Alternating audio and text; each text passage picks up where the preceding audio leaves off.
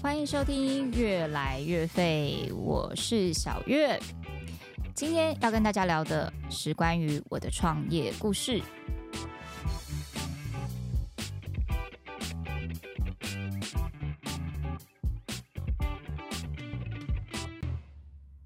我的创业故事，应该有不少的人知道呢。我是一家婚纱公司的老板，走到现在呢，一切真的是误打误撞。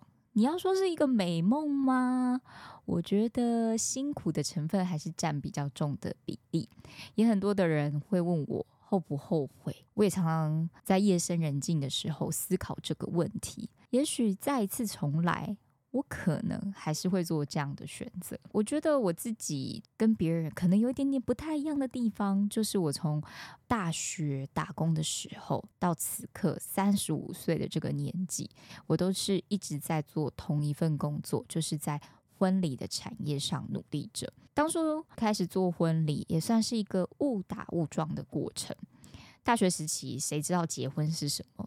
当时身边根本就没有人结婚，我会进到婚顾公司打工，是因为当时有一位跟我还蛮不错的毕业的学姐，她在婚顾公司工作，周末的时候可能就会需要一些 PT 的打工生，可以到婚礼现场打打杂，帮新娘提提裙摆啊，递送道具等等。于是我就从这个跑龙套开始，我就觉得蛮有趣的，然后又可以赚到一些生活费，也觉得好像是一个不错的打工内容。大学的时候，其实我念的是日文系，毕业之后一直在思考自己想要做的事情是什么。想了很久之后，就觉得我大学时期呢，在婚顾公司打工的这个经验，对我来说好像蛮有趣的。我其实是好像蛮喜欢办活动、参加社团活动啊。带一些营队啊，带带学弟妹等等，也许这是一个我可以尝试看看的内容。就像我这个打工的婚顾公司老板提出了我的履历，老板当时呢也约我到公司呢面谈了一下。后来面试完的两三天之后，我终于收到了他们回应。那老板那时候就说：“你是菜鸟，没有任何的工作经验。”我们需要花蛮长的时间去带你，因为是实习阶段，所以薪水可能就会比较少一点点。你看看能不能接受？当时的我觉得薪欣喜若狂，我就想说啊，不管多少钱，我都要去尝试看看。当时老板开出来的薪水是几万扣一万块，月收大概是三天左右。现在想起来不确定合不合法，可是当时的我就是一心觉得我很想尝试看看，于是呢，我就决定。进入这家婚顾公司，出社会的第一份工作。当时那半年，我都月休三天嘛，每天早上可能九点还是十点，我有点忘记了，就进公司。下班的时间通常会是八九点或者是十点左右。如果周末有跑场，就会午宴接晚宴。有时候下班的时候也是大概是十点十一点左右。大家可以想一下啊，一个月月休三天。然后每天上班的时数这么的长，然后我都从大溪骑摩托车到桃园的市区。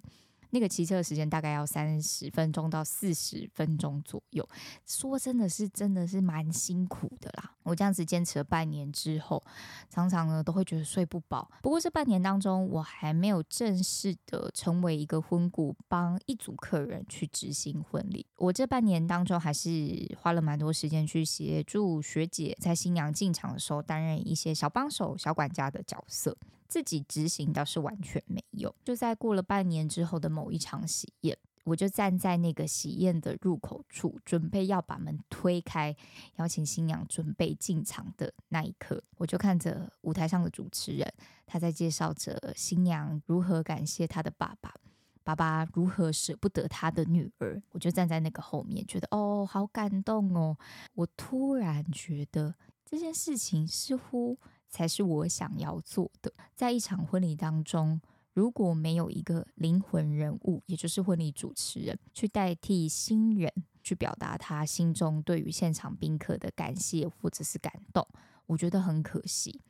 无论婚顾花了多少的时间去筹备这场婚礼，如果没有一个好的婚礼主持人去把它呈现出来的话，我真的觉得会超级可惜的。我就在那一刻，好像灵光乍现一样。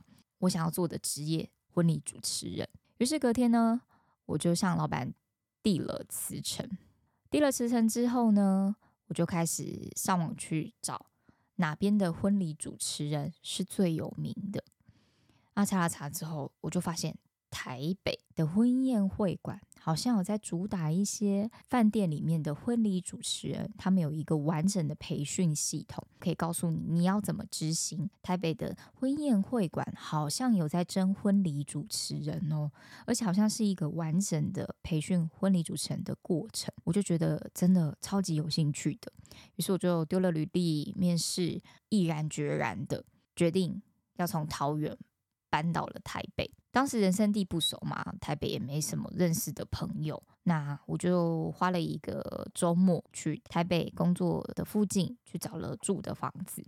十多年前那个年代，当时呢网络都还没有这么发达，智慧型手机也没这么发达。所以当时的我呢，其实是在路上走来走去，看每一个社区贴的那个公布栏上面有没有一些租屋的一些物件。后来终于在天已经超级黑的时候，找到了一个不错的物件，而且当天也可以看房子，然后我就签了合约，隔一周就来上班了。所以整个过程其实是很快的，然后我就进入了这个职场，来到了台北。当时我入行的时候是。九十九年、一百年、一百零一年，大家听到这三个数字，应该就觉得哦，很赞，很适合结婚。所以呢，我在那三年当中真的是爆炸性的忙，几乎呢每一天呢都是有很多新人的事情要去处理，一个月十几场的婚礼要去完成。那除了你当个月要完成的新人，你可能还有下个月准备要。结婚的新人，你也要开始跟他筹备婚礼，所以每一天都超级超级忙的。但我觉得现在回想起来，觉得是非常精实的实战经验。当时的薪水其实也不高，大概就是两万六、两万八左右，在台北生活付掉房租、吃饭，然后年轻人的你知道一些休闲娱乐，其实能够存下来钱真的是少之又少。后来越做越久，每一天都很忙碌跟疲惫之下。也很多的同事就开始觉得说啊，那每一场婚礼就大概 OK 就好了，嗯，我们不用把婚礼搞得太复杂，能够早一点下班，早一点完成，早一点结束的话，大家都能够早点回家休息。其实现在想起来都是还可以体谅的啦。可是当时我就是年轻气盛，我就觉得怎么可以？我从桃园一个人只身来到台北，我绝对呢不是为了说我要做一个随波逐流的人。我想要完成的婚礼，就是能够代替我的新人，当他们的嘴巴，好好的运用我的声音，去向现场的宾客表达感谢，谢谢他的妈妈，诉说他跟他老婆之间的爱，这些事情，我觉得是非常重要的。我并不想每一场婚礼都只是用一样的 SOP 说一样的话，所以我那时候还是很坚持，每天都要写主持稿，每一场婚礼我都想要设计有一些比较不同的桥段在里面。后来呢，我就开始发现大家的想法可能跟我心中想要的有一点点不一样的时候，我就心生了一个离职的感觉。所以呢，我就是大概做了三年之后，我就决定离职。离职之前，其实我也不知道接下来的我要干什么。所以离职之后，我做的第一件事情是先环岛，一个人呢，就是坐着火车加步行的方式。到台湾的各个地方去看看，然后边思考一下自己未来的人生想要做些什么。环岛回来之后，我也还没有想清楚自己要做些什么。不过我就心想，哎，那个新人呐，他在找那个新密跟摄影师的时候，都会找一些独立接案的老师们。那为什么婚礼主持人总是附属在？婚宴会馆的下面，婚顾公司的底下，或者是说，你那个婚礼主持人可能顺便会唱歌，然后接着一起主持。我就在想，我能不能够当一个婚礼主持人，独立结案的人员？当时还没有非常流行，就是这种独立结案的婚礼主持人。我就想说，好，那我来试试看。于是呢，我就跟我爸说：“爸，我决定呢，要成为一个独立结案的婚礼主持人。”啊，爸爸妈妈听到这个，其实也搞不太明白啦。但是呢，他们对于女儿的选择也是全力支持。我爸当时在大溪有一间房子，那也就是我们家一楼呢，就是一个轮胎行，因为我爸是做那个 O Two，所以一楼就是我们家的店面。二楼呢，就是放满各种轮胎。二楼的最后面有一个小小的空间。那个是我们小时候的客厅，我心里想，哎，这个客厅大家都长大了，也不太会有人在那边看电视啦。那如果说，哦，我把这个把小房间呢隔起来，重新粉刷，做一个轻隔间呐，然后放个沙发，放一个层柜，好像就可以开始独立接案，然后有一个可以洽谈的空间，似乎想起来觉得蛮美好的。于是我就决定跟我爸提出了这个申请。啊，我爸听到之后呢，嗯，想了一下之后就说：“啊，好了。”他呢决定让我胡搞瞎搞。于是呢，我就在呢我们二楼经过一大堆轮胎之后的最后面做了一个轻隔间。我的创业就从那间小房间开始了。想起来觉得很荒唐，但的确，我就是从我爸的这个轮胎行的二楼。然后隔出了一个小房间，开始了。大家可以想象，在一个神秘的民宅里面，在一个神秘的轮胎行的二楼，有一间婚礼主持人、婚庆公司、婚庆工作室，有一个主持人在里面。大家想起来，应该都会觉得很神奇、很不妙。也不会想要做这个选择，也绝对不会把自己人生大事交给这样的一个小女孩。所以呢，前面大概一个月、两个月，或者是三个月左右，是完全当然是没有任何的客人。那这时我就决定主动出击。主动出击的方式，我想了想。家里附近好像有蛮多餐厅的嘛，就是不管是海鲜餐厅啊，或者比较稍微大一点点的饭店，诶，这些地方他们好像是没有自己的婚礼主持人嘛。那他们没有婚礼主持人，饭店也没有配的状况之下，新人应该会有这个需求。如果说我就自己印一些 DM 放到饭店里面，或是放到这些海鲜餐厅里面，他们是不是就会有机会能够帮我做推荐？于是乎，我就自己呢啊，因为我也不会做什么美编，我就自己用那个 Word 打开之后，做了一张 A4 的 DM，就是非常非常养春的，身上也没多少钱，我就是那种传统的影印店，印了一百张这个 DM，就开始每天骑着摩托车到各家的餐厅，放下我的 DM，介绍我自己，然后还会带着我的电脑，逼迫对方一起来看我这个电脑。我的主持影像，想起来真的，我觉得饭店里面的那一些工作人员应该都会觉得这个女生怪到爆炸。但是我还是这么做了，花了可能一个礼拜吧，把这一百张的 DM 全部发完。好，大家可以想看看，这一百张 DM 最后回收的有几张？有几个人打了这通电话来询问这个在大溪民宅里面的神秘女孩的主持服务？结果呢，收到的回应是零。一个都没有，好，我我我也是觉得很失望啦。但是现在再回头去看看，也觉得自己的行为的确是蛮怪的。那我就是想说啊，身上也没剩多少钱了，可能就几千块吧。觉得生活再这样下去好像也不是办法，我就想说给自己一个期限，如果在这个期限内没有成功，或者是完全没有案子的话，那我就决定要放弃。当时我就发现了一件事情。诶，有一个婚礼平台，很多的新密老师啊、摄影师啊，常常会把自己的作品放到这个平台上，让更多的客户、更多的新人能够看到自己的作品。那我就想，诶，那婚礼主持人，我是不是也可以把我的影像、照片、婚礼现场服务的一些内容，把这些照片放上去，跟大家一起来做分享呢？于是我就写了一封信，向他们询问了一下报价，就是刊登的广告费用。想当然，我身上呢是完全没有这一笔钱的，就在思考说，我到底是要放弃，还是要跟我爸爸妈妈借这个几万块的钱？我思考了很久之后，就在某一天，自己呢坐在家里的客厅，一边看着电视，一边吃着拔辣，思考着自己的人生。就在这个时候，我突然觉得，呃，哎，嗯，牙齿一个松动。我的牙齿掉下来了，真的是很傻眼，牙齿掉下来。然后我心想，怎么会发生这样的事？我就立刻转头看我妈，我妈也看着我，然后就说：“哎，这个意外的这个牙齿掉下来的状况，好像疑似可以领保险。”我就去看了牙医。然后申请了一张证明，领了这份保险金。那一份保险金呢，就刚好能够支付我的第一份广告费。就从那一刻开始，我人生有了不一样的转机。刊登上去之后，收到各式各样的询问，从各地，从台北，从新竹，从各式各样的地方，自己好像似乎慢慢被看见了。当时的我非常想要让大家看到我。知道我对于婚礼的初衷跟我想要做的事情，所以无论是哪里的场，我只要有接到，我就会去做。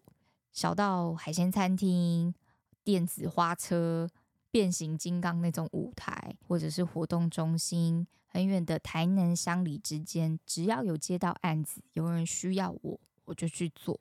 那我就这样子狂接猛接了两三年左右。后来我就发现，哎，我一个人能够接的案子有限，午宴晚宴顶多就是两场嘛。那我就开始，嗯，案量稳定之后，我就思考着，哎，我是不是应该要开始组一个团队，让这个团队可以把我心中的想法或者是那个初衷去传递出去。我就找了两个主持人加入我的团队，我们就开始结案。说起这两个合作的主持人，现在想起来都还是觉得很有趣。第一个婚礼主持人呢，就是我当时我们一开始有说到，在婚布公司打工的时候，我看着他的主持，觉得很感动，决定要到台北应征这份工作的那一位婚礼主持人，我就邀请他加入我的团队，我们可以一起结案。第二位主持人呢，是我接到的第一个主持的案子，在我隔壁厅主持的那一位主持人，我当时跟他留下了呃联络的资讯。所以我就邀请了这两位伙伴加入我的团队，我们就开始三人团队接台湾也是各地的案子。我这个大溪的工作室开始有了不一样的样子。在这当中，我觉得啊，努力其实是一个加法，就像是譬如说，我们努力学习英文啊，学习跟人对话，然后多看了哪一本书。这些细细琐琐、大大小小，你去尝试新东西，其实我发现，在未来的某一天、某一个时刻都能够上场。我始终都是这样子相信着，然后再做每一件事情。就像是我磨练了两三年之后，我决定离开金石的婚宴会馆，然后自己开始独立结案。所以我觉得，在我自己来讲，我觉得面对问题，然后接受问题，再去解决问题。你才能够真正的找到事情的核心，持续不断的一直往前走。那我是怎么样从一个婚礼主持人到现在成为一家婚纱店的老板呢？这件事情说起来跟我的另一半有一点点关系。我在一开始跟我的另一半在一起的时候，他还是一般的上班族，所以他周末有空的时候会做的事情就是。呃，骑着摩托车，年轻嘛，没什么钱，所以我们都是骑着摩托车载着我到台湾各个地方去主持。有时候那个摩托车骑都会是骑一两个小时都有。他就这样子陪着我上山下海。他也开始买相机，因为我可能会需要一些主持的影像，他可能就会开始帮我拍照，让我能够拿到这些照片去做宣传。拍着拍着，他也拍出兴趣。有一天，我有一个新人呢，他就是没有请婚礼摄影师，那他就看到我，哎，小月，你男朋友好像会拍照吼，那能不能请他来担任我今天的婚摄？然后我可以包一个小红包给他。然后我就去跟我男朋友说这件事情，然后他当然也很紧张，不过还是尽力把这件事情做好。所以呢，他就这样子接了一场、两场、三场，接了很多场之后，他发现，哎，其实这样子也不错。两个人能够顺便约会、一起工作、一起赚钱。于是呢，他就开始自己去上课、自学、看书、找老师。嗯，学了一段时间之后，他也正式的成为了一个接案的婚礼摄影师。说起来，那段时间其实是真的蛮辛苦的啦，因为摄影师通常都要蛮早出门的嘛，然后我要到婚礼现场去做服务，所以他平常又要上班，然后周末的时候也要上班。我们能够约会的时间几乎都是在服务性人到各个大大小小的饭店、餐厅。都有我们的身影。后来做着做着，案子也渐渐越来越稳定之后，他就决定哎辞职，我们就全心一起投入这个婚礼的产业。那做了一阵子之后，我们就发现一件事情：婚礼工作者他其实是有一定的寿命的。如果我们到四十岁、五十岁，我们还有没有办法在婚礼现场主持、婚礼现场去服务客人、去拍照？我们发现这件事情好像是有一点点难的。那我们就在想，我们还会做什么事？想着想着，就觉得说，好像我们也许能够来开一间婚纱店。那我是女生嘛，我也许就是可以帮新娘试穿啊，担任礼密的工作。那先生就可以去外面拍拍照，好像这样子合作起来，能够做比较长久。或者是之后我们也许就转幕后，可以把案子分派给其他更年轻的伙伴。于是我们就去借了一百万，用我男友家的房子去增贷了一百万，就用这一百万租了一间店面，装潢加进婚纱，开立了我们的这家婚纱店。当然，开这个婚纱店，大家一定能够想象，两个门外汉也没有做过衣服，怎么知道婚纱要怎么做？要从哪里进货？要卖多少的价钱？你要怎么样去做行销？你们要怎么样去找客户？你们要怎么样去找到每一个新娘适合的样子？这些事情其实都是我们从来没有尝试过的。其实真的很不容易。但我们那时候就心想，如果能够接到一单，除了我们自己原本的本行就是主持人跟摄影师，那有多一个婚纱的案子，我们就多了一点的收入嘛。那无论如何，继续持续的做。那慢慢的做，一直往前前进，有一天一定会让更多人看到。于是乎，我们就从两人公司到慢慢三人公司，到渐渐走到了现在。在这十多年的时间，其实每天睁开眼啊，都在面对着大大小小各式各样的问题。我觉得最简单的事情其实就是放弃。我也想过了好几千次、好几万次的放弃。但最难的事情是面对问题，持续的往前走，突破让自己不太舒服的舒适圈，无论大小都是加法。我觉得每一次的努力啊，都能够让它成为一种能量，使你变得不同。所以我觉得从来都没有那种一触可及的成就。那我在开这家婚纱店。我就在想，这家婚纱店我能够带给别人什么不同？我还记得当时有一个婚礼的前辈就问我说：“嗯啊，你开这家婚纱店，你觉得嗯跟别的婚纱店有什么不同？你可以带给别人什么？”哦，他当时问我这个很难的问题的时候，我是一句话都答不上来的，所以我也不断在思考这件事情。后来我就找到了一个答案。我之前在做婚期的时候，有的时候会陪新人到婚纱店去挑礼服，或者是了解婚纱的包套，或者是哦，有时候会陪他们去挑片。我就发现了一些我觉得不太好的诟病的事情。有很多的婚纱店呢，他们好像都会有一些隐形消费，比方说你要挑衣服的时候，就发现哎，我能够。挑的衣服只有很少数，绝大多数漂亮的衣服全部都是要加好几万块的。或是我在拍婚纱的时候，我的新秒师可能会供我买一些超级贵的安瓶，然后进行保养。或者是我在挑片的时候，会有个业务人员不断坐在你的前面，一直供你加挑。我能够感受到我的新人在那个当下很骑虎难下的状况。所以我决定要开一间婚纱店的时候，我就心想：好，我要做的事情，绝对呢最重要的事情，就是要是一个很透明消费的一家婚纱店。反正我当老板嘛，我就是可以很任性的做自己想要做的事情。所以我自己当时就写了一段话，叫做：致力于成为婚纱界的好事多，以平价的价钱提供好品质，是你婚礼的小帮手。一站式服务，成为你最好的婚礼后盾。于是我尝试执行我心中理想的婚纱店的样子，没有隐形消费、明码标价，然后没有二次销售啊，公开透明啊，一站式的服务，混股的背景，你有问题你来咨询都 OK，不压榨员工，提供相对应的报酬，然后有七天减上期，这些事情都是我一直在坚持努力做的事情。那我也自己觉得，我在这个创业的十年当中，我没有骗过客户的任何一分钱，我做的事情都是光明磊落、坦荡荡的。那你在执行这件事情的时候，其实说起来也很不容易啦，也有很多的婚纱同业觉得我们这样做其实是打破他们的行情、破坏生态，所以我们也常常会接受到一些攻击。但我觉得我在做的事情不是小家竞争，我只是把这个陋习摊在阳光下。当我这样做的时候，如果生意也不差的时候，同行可能也必须要从中去做调整。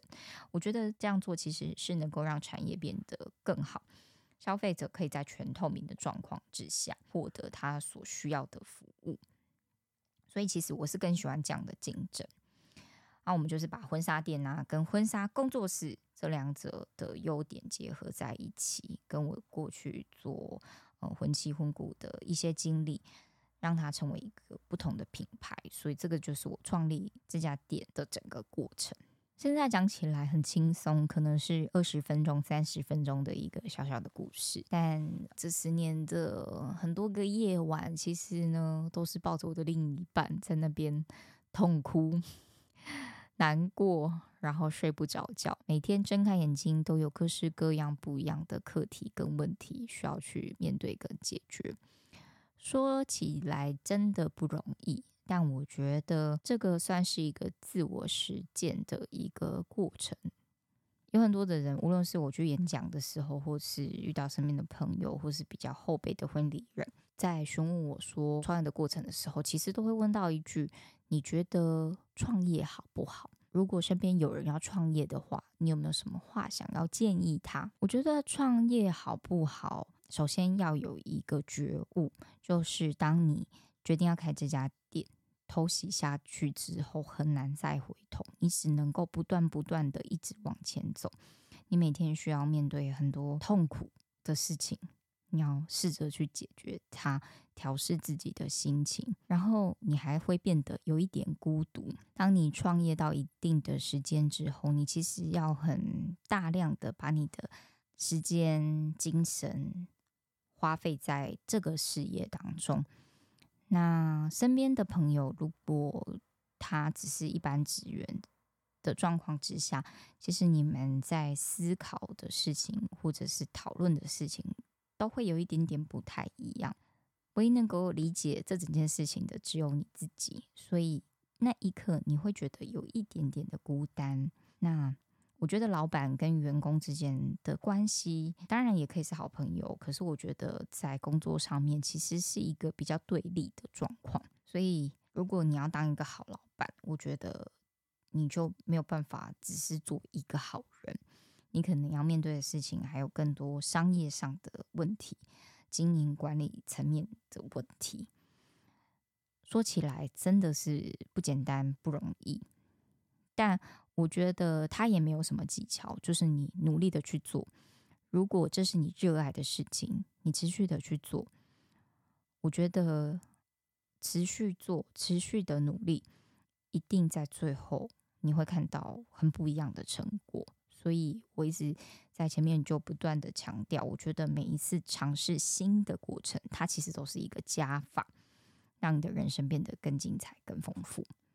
很多人都问我说，创业会不会觉得后悔，或者是准备要创业的人，你有没有什么话想要建议他们？那我都会觉得，嗯。在我自己的观念来说，我不太喜欢去干涉别人的人生，所以我通常呢，在跟朋友聊天啊，或者是别人询问我意见的时候，我是不太会把自己的想法灌注到别人的身上，因为我觉得每一个人都有自己的选择。找到一件事是你能够持之以恒的去做，坚持下去，坚持的时候，你最终才能够尝到。我不能说是成功，我觉得应该可以说是不一样的体验，这样人生才能够变得比较精彩嘛。好的，以上就是我这十多年来的创业心路历程。如果大家还想要知道什么更多的话，也欢迎在底下留言。好的，今天的分享就到这里喽，大家拜拜。